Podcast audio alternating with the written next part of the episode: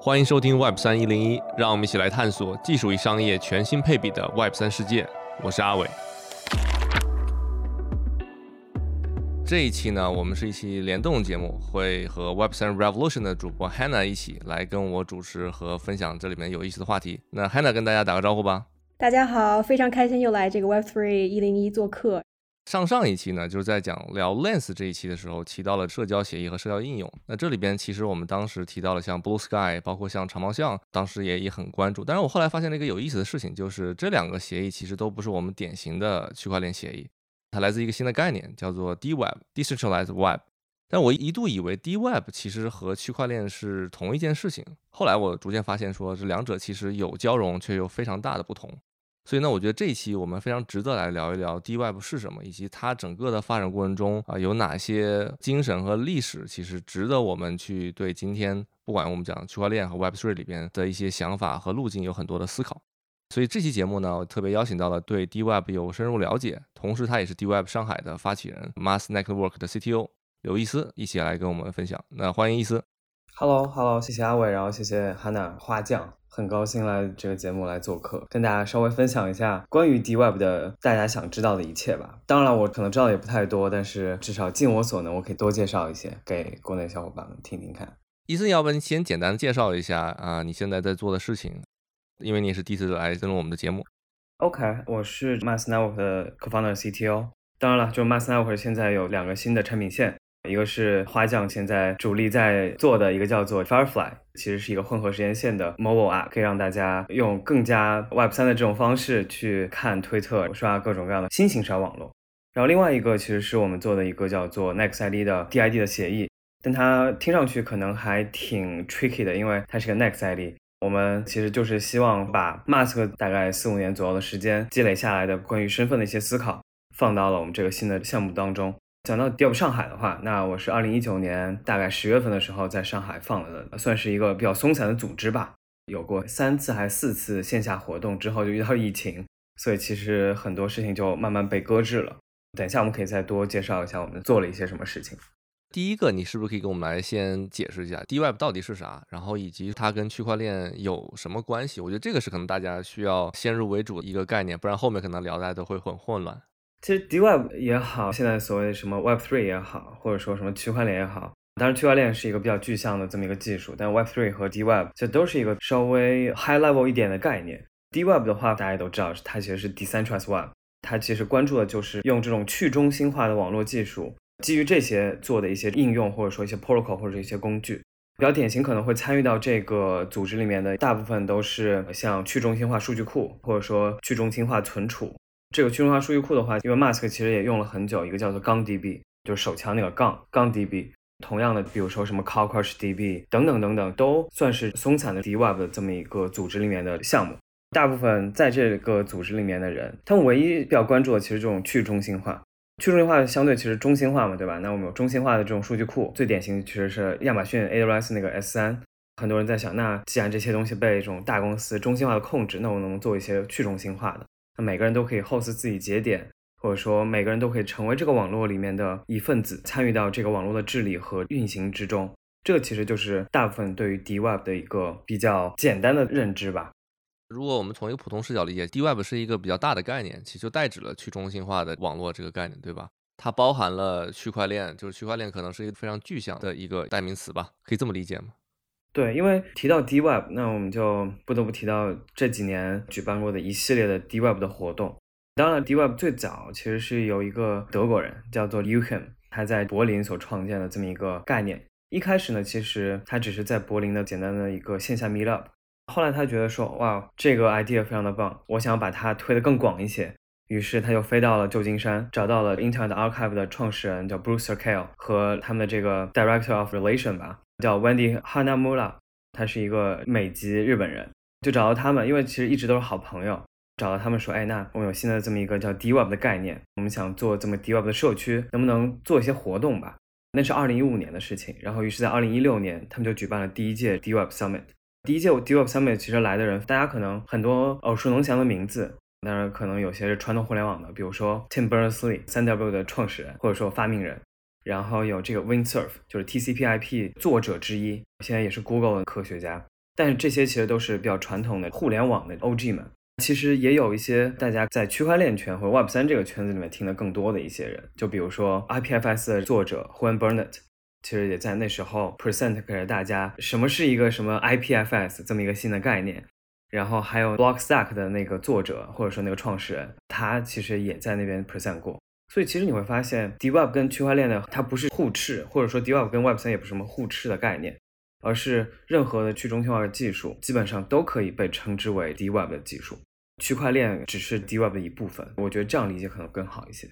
我自己的理解是，如果说区块链它是一个纯的技术概念的话，那么 DeWeb 它其实算是一个政治概念或者是一个运动概念。我在参与二零二二年的 DeWeb 的 Camp 的时候，我的感觉就是参与者他其实特别特别的多样多元化。除了这个去中心化的技术的实践者以外，还有很多这种以太坊的 OG 啊、技术专家以外，还有很多搞 AI 的，还有一些大学教授过来参与，然后甚至有一些艺术家什么过来参与，然后还有一些他广义上他并不是搞技术的，比方说他是一个专门保护原住民当地的丛林的活动家也会过来参加，因为就是。DeWeb 的这个概念，它首先我觉得泛义上它是一个非常政治化的一个概念，就是说技术其实并不能拯救我们。如果说我们想要取得一些更好的成就的话，那么我们需要更多的法律的、商业的和价值观的一些加持，去把这个世界变得更好。这么听起来的话，DeWeb 的活动就特别像美国的西南偏南和火人节的这种感觉，是不是？早期的吧？有点儿，但是甚至更加乌托邦一些，更加小众一些。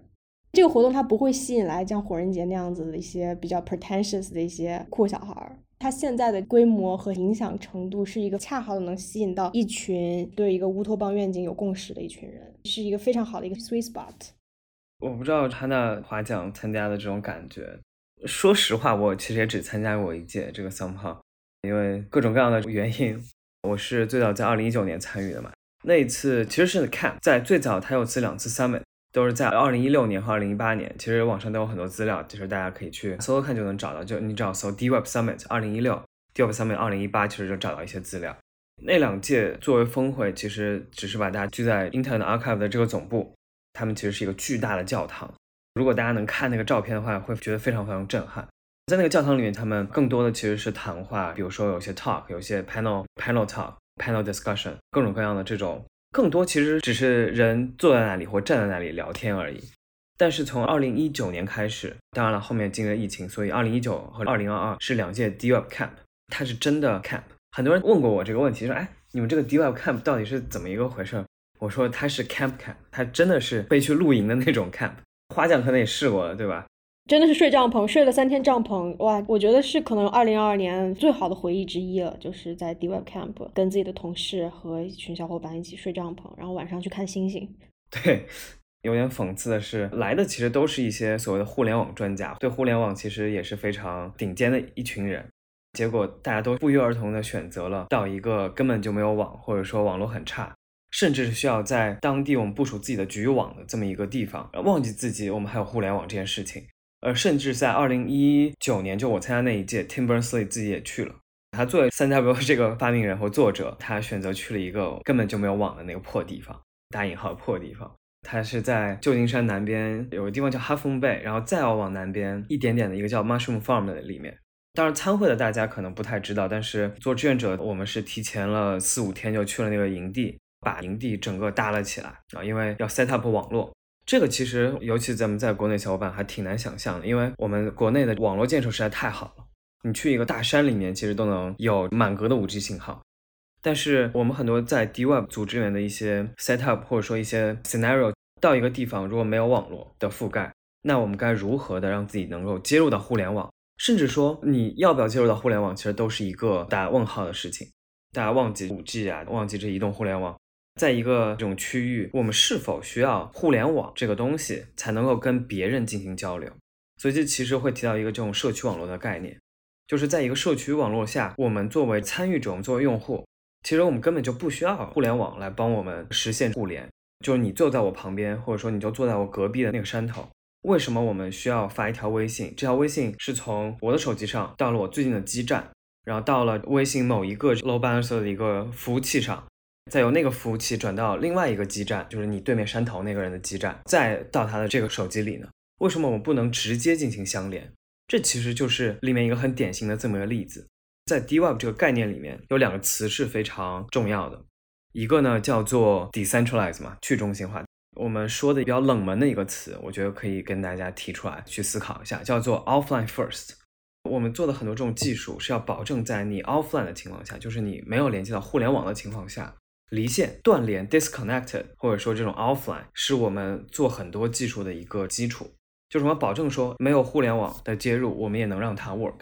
所以你会发现 IPFS 理论上其实是根本就不需要互联网。刚 DB 我们用的这东西也可以做局域网内发现。Matrix 不知道大家有没有用过，但是 Matrix 的话，你可以完全的部署在一个局域网内，你根本就不需要什么广域网上面的这种 TCP/IP 的互联。对，它是个 IM 的协议，对，它是个 IM。嗯，不过呃也也算是 part of it 吧。就是我们在二零一九年那个 Camp 里面，其实做了一个我觉得还比较有意思的事儿，就是我们在那个局网里面部署了非常非常多的一些这种应用，然后让大家其实只要能接接入到我们那个局网。啊，直接接入到那个社交那个呃那个那个呃去呃那个社交网社区网络里面去，你其实就可以理论上可以呃跟别人聊天，然后看到比如说大会的一些这种 schedule，然后等等等等这些这些玩意，甚至可以在里面分享照片等等等等。所以其实我们想描绘的就是说，我们不需有的时候非常完全不需要互联网这件事情。互联网大家很熟悉了，那你说的这个概念指的是局域网吗？还是说局域网之外的另外一种形态或者方式？举个例子吧，我们在二零二零年的在中国美院啊，当然听起来其实还挺奇怪，为什么是中国美术学院而不是什么清华、北大这样的地方？但美院其实有一些比较有趣的地方，就是他们足够的先锋，所以啊，我们在里面有叫做网络社会研究所，我其实也是里面研究员的这么一个身份。我在里面，我们在办了一次这种工作坊，就是一个 workshop。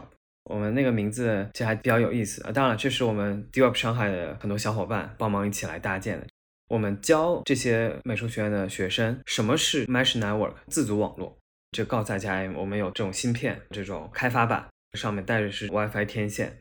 我们教他们如何刷机，怎么把我们写好那个系统把它刷进去，怎么 set up 它，怎么把它开机，然后调整一下天线的位置。把它放到一个空旷的地方，组成这么一个社区网络。它其实概念就是说，你可以忘记那些五 G 啊、移动互联网，这其实就是我们所谓的互联网嘛，就是所有东西都在一个大的域里面，你只要连到这个网络里面去，理论上你就可以连到世界各地所有连在这个网络里面的东西。那我们更加偏好的是一个这种比较有地缘限制的社区内的这样的局域的网络，它不 necessarily 需要跟互联网进行连接。但是它形成的是一个我们区域内的自主的这么一个网络，你只要连到这个网络里面去，你就可以玩一些在里面部署好的应用，甚至你可以在里面部署网页，因为我们那时候有一个算是首页吧，每个人连到这里面都可以打开那个首页，看一些我们在里面甚至做了画展啊等等等等之类的。我现在大概理解你说的这个社区的网络概念，就因为我们通常讲局域网会理解为，比如在一个办公室里边不能连外界网络的这么一个系统。但是我觉得你说的这个社区网络概念，跟那有点像说自己组网，就是我们一个小团体通过不一定是大型的服务器设备，就是小型的这种网络终端，我们自己组一个我们认识人范围内，甚至是可见人范围内的一个小的网络，对吧？这种感觉。OK，cool。对对对，当然了，这个在国内还是比较难的，因为我们原来在 Deep 上海，其实我们做过很多很多这样调研。我们最想做的一件事情就是，我们能不能在上海城市的这个区域里面，每一家或每个人参与者放一个我们的一个节点，然后让他在城市里面通过这无线信号互联。我们参考了非常多的其他城市的案例。就比如说我我有多伦多的朋友，他们有个 Tomesh 叫 Toronto Mesh 这么一个组织，然后也有在旧金山的叫做 People's Open Network 的组织，也有在纽约的，甚至在欧洲巴塞罗那的不同的这些方案。但是每一个方案其实都还比较有意思，因为它都受当地的一些政治也好、地理也好、各种各样不同的这种 local 的因素所制约，所以别的城市可以做的事情，其实我们不是特别能做。我们调研了很久，在国内这个大环境下，类似这样的社区网络应该是完全不可能实现。但是在小型的范围内，甚至你在办公室里面连上的 WiFi 都是一个小型的局域网，呃，不，它就是局域网嘛。对，你看连到外部网了。它可以连进外网，但是我不知道大家有没有用过局域网内有个很出名的国内非常久的一个工具，叫做飞鸽传书吧之类的这样的东西。你就可以在你的局域网里面跟你的同事进行聊天，而且根本就不用绕那么大一圈去连到你的就坐在你身边的那个朋友。这个我觉得是 DWeb 一个比较重要的概念。我们在这种 local 能够实现的东西，那我们就在 local 解决它，local first，offline first。你其实给我们描绘了现在 DWeb 的活动的感觉，或这里边参与人的一个感觉。可能还有两个比较细节的问题。第一个就是说，那 DWeb 它有这样的，我们大家理解为还是有点当年那种加密朋克风格的这批人，他们进来，可能我们想组织这件事情，那他们是怎么把他们产品给发布出来的呢？就你刚刚提到了很多这样的产品，他们是怎么到参与到其中？因为我们可能绝大多数人都还是没有用过这些产品。基本上其实这些也没有，因为 DWeb 还是个松散概念嘛，所以很多时候大家其实就是以一个开源社区或者开源软件的这么一个形式去运作的。所以，比如说你想做一个 DWeb 的项目，其实它跟普通的开源项目是没有任何区别的。你只要在比如 GitHub 上把你的 repo 抛出来，在各个地方你可以去做一些宣传。比如说，国内我们可以在 V2X 上面，其实，在 V2X 上面，我们在二零一九年吧，也发过一系列的关于我们这些工具，或者说我们这个 project 的一些介绍。你在那边抛出来你的 GitHub 的这个 repo 地址，希望大家能参与进来。如果你想加入某一个这种 DWeb，其实都一样嘛，就是你需要找到对的组织，可能是 DWeb 各个国家的一些 node。其实每个 node 都会有一些做 DWeb 技术的小伙伴在那边 hang out。所以你可以在那边找到你感兴趣的一些这种项目参与进来，但是 in general，大家可能在网上甚至可以去 DWeb Camp 的或者说 DWeb 这些的官网，因为很多参与者嘛，如果你去那个 people 那一块，你可以看到这种参与者，你可以看他们在做什么事情。一般这些人应该都是很好 approach 的，所以你想跟他们聊聊看，或者说想参与到他们的产品开发里面去，其实都能直接在网上找到。所以它其实跟开源软件的运动是密不可分的。我还有一种感觉，就是参加 DWeb 的项目也好，或者人也好，他们对于自己正在 work on 的付诸精力和时间去开发的一些产品，他们其实是没有增长的意图的。增长其实并不是他们想要来 DWeb 或者想要在 DWeb 去宣传自己正在做的事情的一个必要的一个要求。举个例子吧，就是我在二零二二年，就是我参加这个 DWeb Camp 的时候，见到了一个 NGO 叫做 Digital Democracy，他们就开发了一个非常佛系的一款叫做 Mapio 的一个应用。这是一个开源的，可以让 local 人士或者是环保人士更加轻松、方便的记录一些你眼前所观察到的环境相关的、人权相关的一些信息的这么一个 app。那这么一款 app，当时你必须要接近这个 DWeb 当时那个区域的这个 mesh network，你才能下载这个试用版去用。但是你整个这个使用体验就是一个非常难用的一个非常糟糕的一个东西。但是这个 Mapu 它之所以存在，是因为一，它可以在没有网络的情况下把数据存储在它的网络上，或者是你自己的手机上。第二个是它的 Mapio 的这个产品的作用，就是为了让很多，就比方说生活在热带雨林或者荒漠地区，甚至是人在面对自然灾害或者人为破坏比较脆弱的环境下，没有网的环境下，离线状态下的你去储存你周遭的信息。因为在线 online 或者是有互联网，对于我们全世界绝大多数中国人、绝大多数美国人，对吧？绝大多数发达国家地区人，都是一个 default 的一个非常正常的状态。但是大家要知道，到二零二一年的十一月份，全球其实还是有二十九亿的人是处于离线状态，就是你不会随时随地就能够接上网络，就能够接上互联网，你就能够上传一张照片到你 Instagram 上，不是这样子的。所以这个 Mapio 它其实是完全不是为了在 DWeb 的这群人而 design 出来的一个，是给这种 Global South 的给亚马逊雨林的原住民用的一款软件。这一款软件我觉得是非常能够代表 DWeb 到底它的使命是什么，以及 DWeb 这个社群代表的是什么样一群人的这么一个应用。那这个 app 全世界有多少人在使用呢？可以说可能就不到几万人吧。因为这个软件是开源的，所以很多人他等于说把这个开源软件拿出来之后，给当地自己的社区设计 customize 一款，对吧？当地社区可以用的。那其实它不断的在 fork fork，然后那你说它到底有一共多少用户？可能谁都说不清楚这件事儿，对吧？其实这让我想到很有趣的一个项目，这个也是我在二零一九年在 DWeb Camp 遇到的，他们叫做 Althea，就是 A L T H E A。他们这个项目其实很有意思，它的介绍是 Our tech brings internet to places legacy networks can't。大概什么意思呢？就是说，我们用了一些技术，能够把一些传统的这种网络提供商不想去服务的那些地方，把网络带过去。他们用的其实就是这种 mesh network 的这种概念。因为传统来说，如果一片区域想要联网的话，你需要要么连一堆网线直接就连过去，要么就是地下这种光缆。但很多时候，比如说一个地方可能就住了一百个人，或者说一千个人。这种 ISP 公司其实不是很想花特别多的钱把信号就为这一千个人服务，毕竟要考虑成本的嘛。所以其实这些人基本在那里是有点断网的状态。但是 Althea 他们做了什么事情呢？他们用了他们的一系列的这种，比如说无线的，他们有一个高功率的那种发射塔一样的东西，可以把网络一点一点的把它传到某个区域。这边有个总的一个基站，再把所有的这边想要连入到网络的人，通过这个 Mesh Network，其实就是一个局域网的形式，把他们连在了一起，自己组建了这么一个网络，把他们连在了里面。可能有点像那种 bottom up，就是用人民自建的这种形式，给他把网络传了过去。所以其实很多总觉得这样子 business model 非常的所谓的不性感，但是它确实是解决了非常非常多人的一些这种甚至是生计问题。大家如果感兴趣的话，可以去看他们的官网，叫做 althea.net，a l t h e a .net。就像我刚刚举的那个例子，就是 Digital Democracy 研发出来的这款 Mapio，它其实帮助了很多想要举报当地非法掘金或者是石油公司原油泄漏，就是当地人民想要举报什么洗钱团队，都会用这个 Mapio 来做一些记录。这款产品其实是可以帮助你去绕过一些潜在的风险，或者是潜在的这种中心化的对你的 sensor 的，对，非常有意思的一个思路。哎，我突然看了一下 Althea，他们现在也有个 blockchain 的，哇哦，amazing！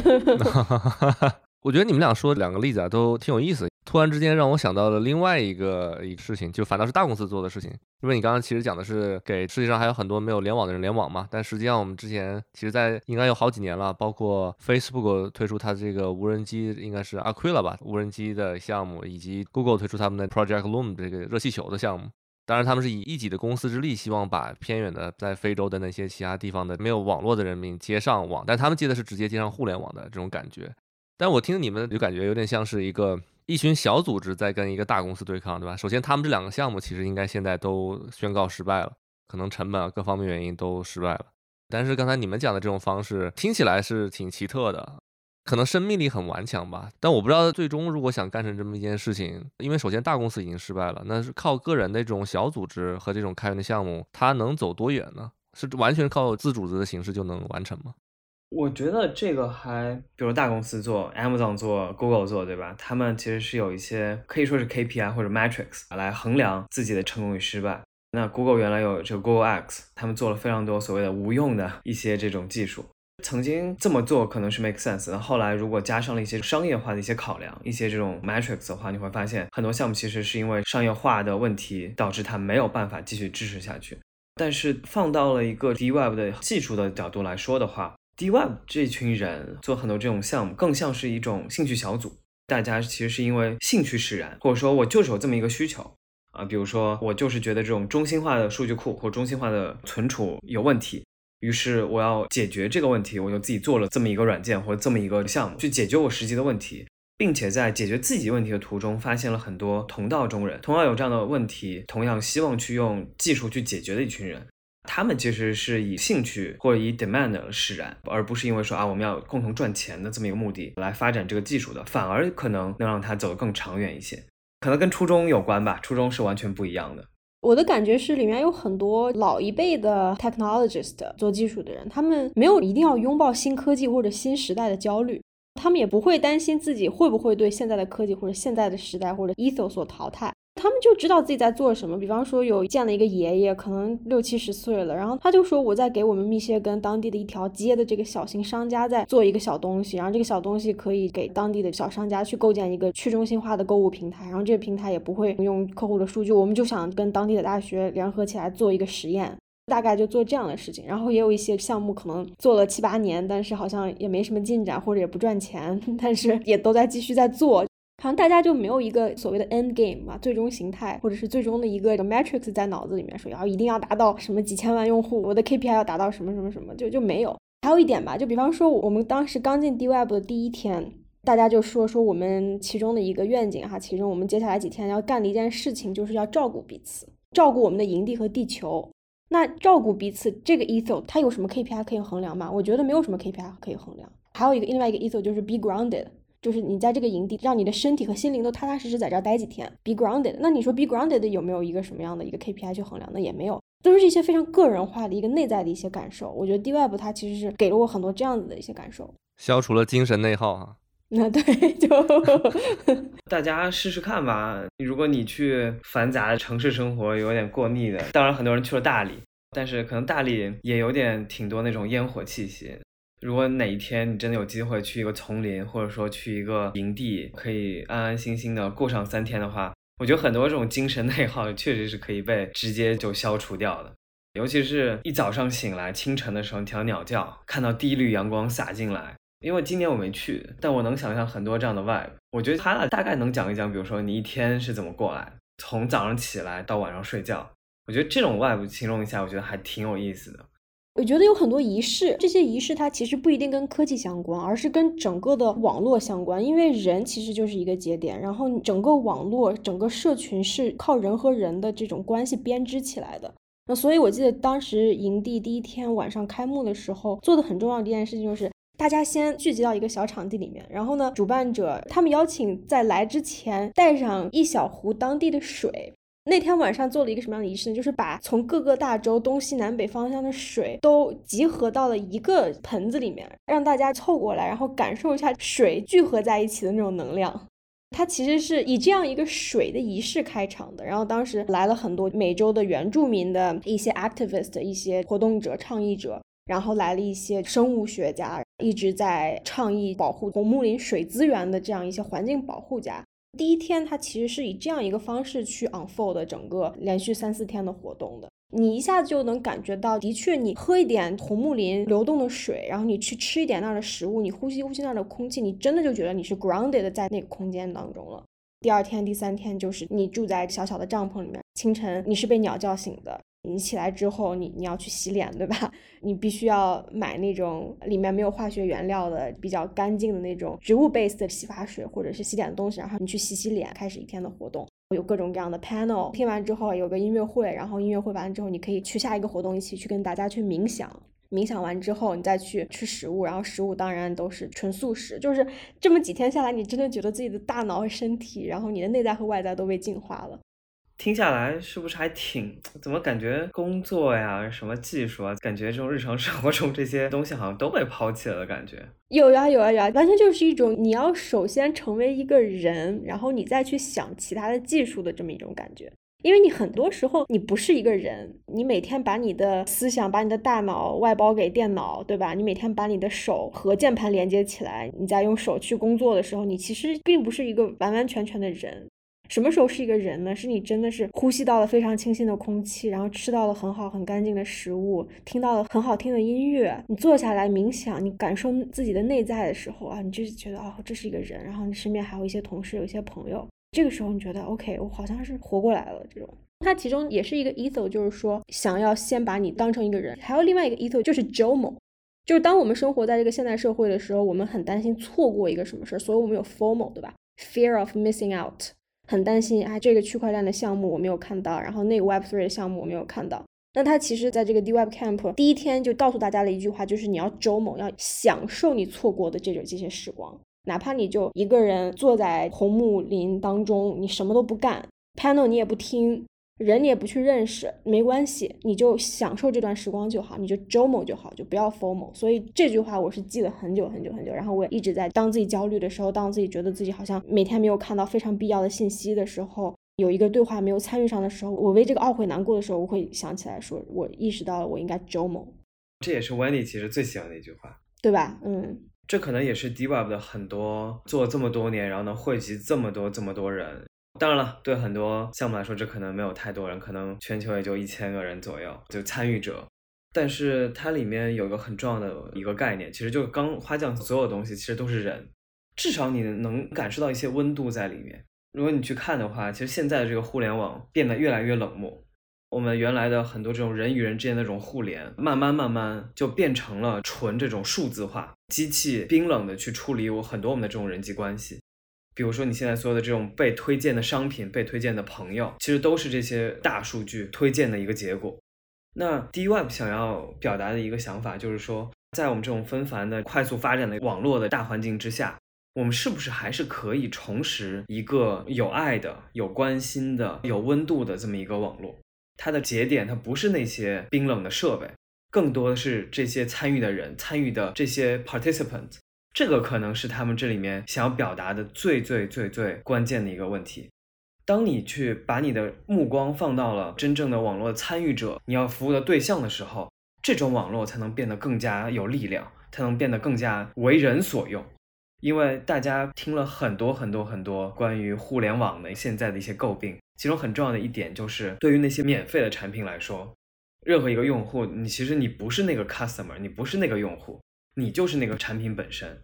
他们这些公司真正的那些客户是那些广告商，是那些让他们变现能赚钱的那些人。所以其实虽然你用这所谓免费的产品，但是其实你是被利用，或者说是被成为了这种产品。所以，我们做 D One 很大的一个目标，就是让人能够重新回到这个网络的参与者的这个位置。我觉得现在我们的很多概念会潜意识的把人这个概念所拿走。就比方说，我们喜欢谈 DAU（Daily Active User） 日活，MAU（Monthly Active User） 月活。我们讨论这个 FTE（Full Time Employee）。比方说，你是科技公司工作，你在这一年 Q One 这些要要写你的 OKR 的时候。你会写这个项目需要零点三个 FTE，就是这个项目你需要大概一个人的可能三分之一的时间去工作。但是当你把一个人扁平化、抽象成了一个缩写 FTE 的时候，你并不觉得他是一个人，他就是一个赤裸裸的能够被量化的资源。自然而然，你就可以用这一套概念、这套理论去剥削他，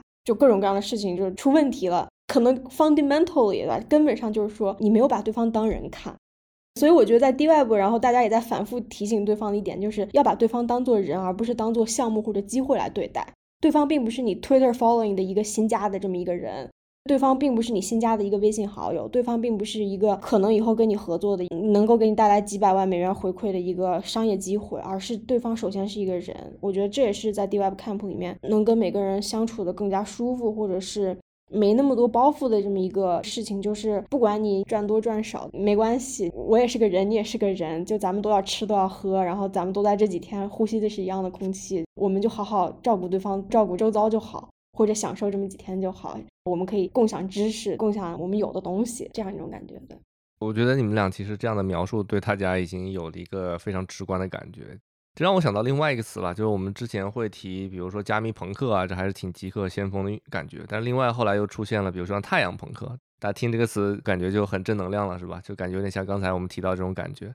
把大家从刚才我们非常美好的环境里拉回来，讨论讨论它的商业上的这个问题，可能和现状吧。我其实听完最开始前面的时候，我会觉得说，确实大家都很乌托邦式的或太阳朋克的这种感觉。那有一个很现实的问题，就是说，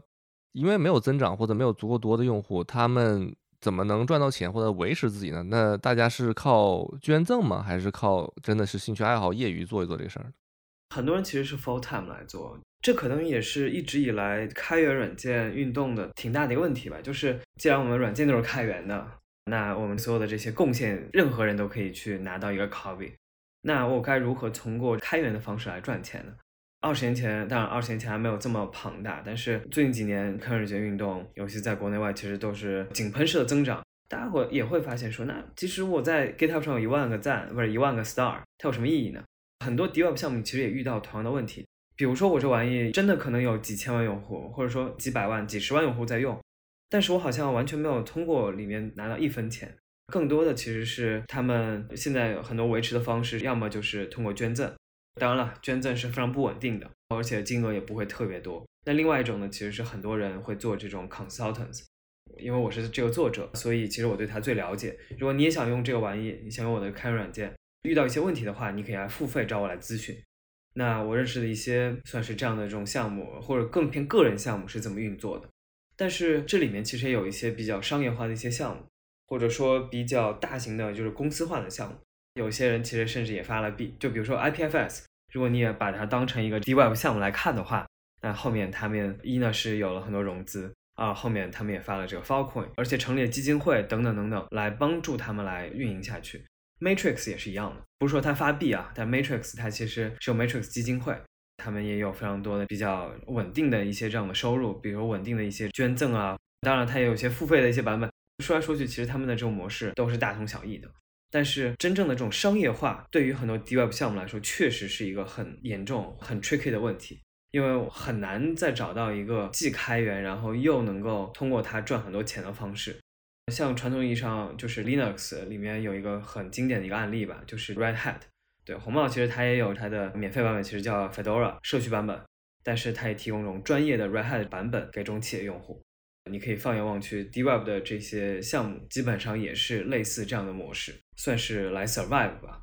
但是确实这么来说的话，跟所谓的那种传统商业的这种潜在商业价值，很多其实他们不是说不想，甚至说不是没有，但是很多人其实不想往那个方向去想，因为很多人还是把它当成一个很纯净的、很 pure 的这么一个技术去发展。它的目的不是说我要赚钱，你想赚钱有无数种方法，根本就不是走这条路。更重要的是，他们希望解决问题，希望用自己的技术让更多人能够为之受益。我觉得这个是很多 DWeb 项目的一些核心所在。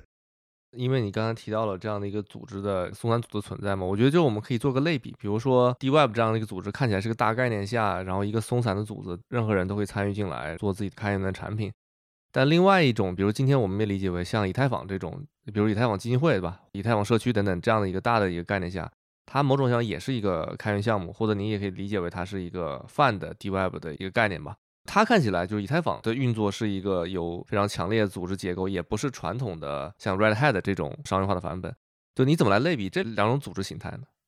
？DWeb 这个组织，我觉得甚至我们可能都没有一个 legal firm 注册了，这个叫 DWeb 什么 DWeb org 啊，或者说什么 DWeb 什么 corporation，好像都没有这么一个玩意。那 DWeb 更多的是一个零散、松散的这么个概念。以太坊我觉得还不太一样，因为以太坊基金会它是个 NGO NGO，DWeb 其实应该理论上也有，但我我有点忘记。但是以太坊它是其实是有明确的目的的，因为央行基金会就是为了能够让以太坊变得更好。简单来说是这样子，它所有的这些部门，比如说有做 grant，然后有技术类的，你比如说发展 infra 的这些部门，或者说一些人等等等等，其实所有人的这些工作和职责或者 JD 都是围绕着以太坊，怎么让以太坊技术变得更好、更完善，让这个社区变得更加壮大。以这个方向去努力的，但是 DWeb 或者说 in general DWeb 这种组织，它好像没有一个真正完整的、很明确的目标，说啊，我们要把这个 DWeb 的某个技术发展到怎么样怎么样，它是一堆小的技术的这种合体。我其实觉得这个不是特别好去对比。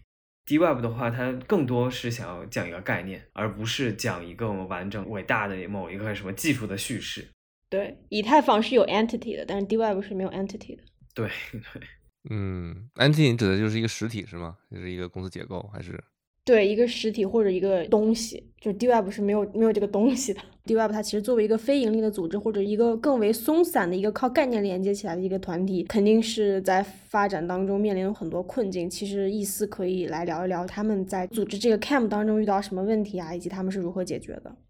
DWeb 大家看到每年都会有 sponsor。基本上他们就是靠 sponsor，也不能说活下来吧，但至少很多这种主办这种会议的钱，其实都是 sponsor 帮忙解决的。这里面所有的那些团队，大家如果去看 DWebCamp.org 网站上的话，它会有筹备团队，可能里面有甚至可能有二三十个人。所有这些二三十个人，其实大部分人应该都是 volunteer 的形式来参与进来的。所以其实很多时候 DWeb 的这些组织，它更像是基于 volunteer 的组织形式。所以其实这里面会遇到很多类似于，也不能说靠不靠谱，但是大家也都知道，volunteer 他没有什么义务，没有什么一纸合约来规定他们的做的一些事情。所以其实，在推动很多事情上来说，肯定是没有那么的快的。但是为什么 DWeb somehow 他们的做的还是很不错的呢？或者说他们类似于这样的问题其实还是比较少的？我觉得其实挺大程度归因于说。如果你看那些组织者、那些志愿者们，其实所有人，我们报的目的或者说一些想法都是高度一致的。我们不只是志愿者，而且是对于某一些想法非常认同的一群人来共同参与的。大家可能会甚至觉得很神圣的一个事儿。你会发现，虽然没有什么钱，或者说钱不多，甚至参与者也来自世界各地，但他的这些主办活动的筹备都过得还是比较不错的。另外一个我觉得还挺重要的原因是。DWeb 它不是说什么，因为你看啊，DWeb 上海其实只是 DWeb 中的一个 node，然后我们还有什么 DWeb Singapore、DWeb 什么，比如 San Francisco、DWeb Austin、DWeb DC，欧洲叫 DWeb Berlin，甚至原来在一个俄罗斯的某一个城市，全世界都有不同的这样的节点，你会发现好像中间没有什么所谓总部这么一个概念，每一个都是一个节点。所以其实它是一个又松散，但是在做某些大会的时候又有非常中心化，或者说非常，如果这么说的话，其实有点像一个神教一样的感觉。在每年某一个时间，啊，我们会定点来聚会。DWeb 这东西其实还挺不一样的。我觉得以太坊也好，其实有很多这样的组织都差不多。其实可以提到我们另外做的一个年会，就是国美我们有个年会，二零二二年这一场做了城市论坛，有一期在旧金山办的，其实我们就是在 Internet Archive 的这个总部在那里直播，因为有小小的分会场这样子形式来做的。我在给这一场的主题其实写的就是同样一个技术，其实在不同的 context 或者不同的这种城市的背景之下，它其实有不同的意义。以太坊也是一样，比特币也是一样，所有的这些区块链的或者说 Web 三的一些这种项目，其实可能在不同的国家、不同地区、不同的文化之下，它有不同的一些意义。那 D Web 也是一样的，社区网络嘛。那多伦多有多伦多的当地的情况，三藩有三藩情况，纽约有纽约情况。当然有些是政治上、政策上的一些这种因素，那也有地理环境。就比如说，你看 L A 可能会比较平一些，基本没什么高楼大厦。多伦多非常市中心的地方，有非常多高楼，密度非常的高，就跟纽约很像。但是纽约的范围更广一些，所有这些地方其实都影响着信号嘛，因为我们都是无线网络信号的传输。所以你会发现，哎，不同国家、不同地区，同样一套技术或者同样一个理念，它有不同的这种 interpretation，不同的诠释。我们做这种 D Web 每年一次的这种聚会，其实就是想要让世界各地做同样的技术的一群人能够多去交流。就告诉大家，哎，同样，比如说我们都有一个什么区块链，是吧？我们在旧金山，我们有比特币 ATM 机，或者说我在布拉格，我有比特币 ATM 机。但是在另外一个国家，哎，可能它有另外一种使用比特币的方式，对吧？有些是在明面上，有些暗地里，等等等等。这个其实就是我觉得 D Web 能够发展的，看上去是一个挺穷的一个非营利组织。但其实它背后的这种 momentum 是足够强的，一个很重要的原因就是我们想要用同样一种技术去帮助到世界各地不同的区域的人，我们需要更多的案例，需要更多的不同环境、不同 context 下的一些这种做法，才能更好的去 refine 一下我们在当地的这种做法。这也是我觉得做开源软件的一个很有魅力之处。就虽然我们所做的这些东西可能就是那一个 repo，但是我们在不同环境下面对不同用户。它的诠释都是完全不一样的，这能给我们带来更多的启发，也能让我们更好的去 improve 我们所做的这些软件。这其实我觉得也是我们 D Web in general D Web 这么一个分新组织能够发展到现在越来越繁荣，即使里面不会让你赚钱。如果你来 D Web，我相信你应该没有办法通过这么一个会，然后能赚到钱，或者说像刚刚韩老说的，你没有办法遇到一个让你赚几百万美金的机会。但是你在这里，你是能获得很多你想要的答案的。这我觉得也是 D Web 这么多年以来很强的魅力的体现吧。最后，我们就探讨了一个我觉得是很重要的一个话题了：D Web 需要区块链吗？或者是他们俩之间到底是什么关系呢？因为你刚才提到了像 IPFS，对吧？就非常明确的，他自己发了他的 Feel Coin，但是有很多其他的项目，包括像长毛象、Blue Sky。他们可能完全都没有使用到所谓区块链这样的，不管是叫技术还是共识的一个方式。就我们怎么理解这两者的概念呢？就你是怎么看的？在今天，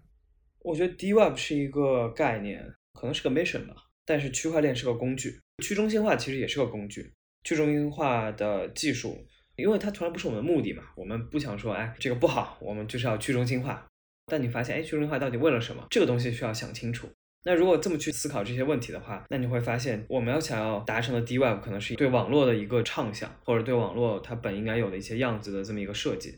区块链只是其中一部分，D Web 当然需要区块链。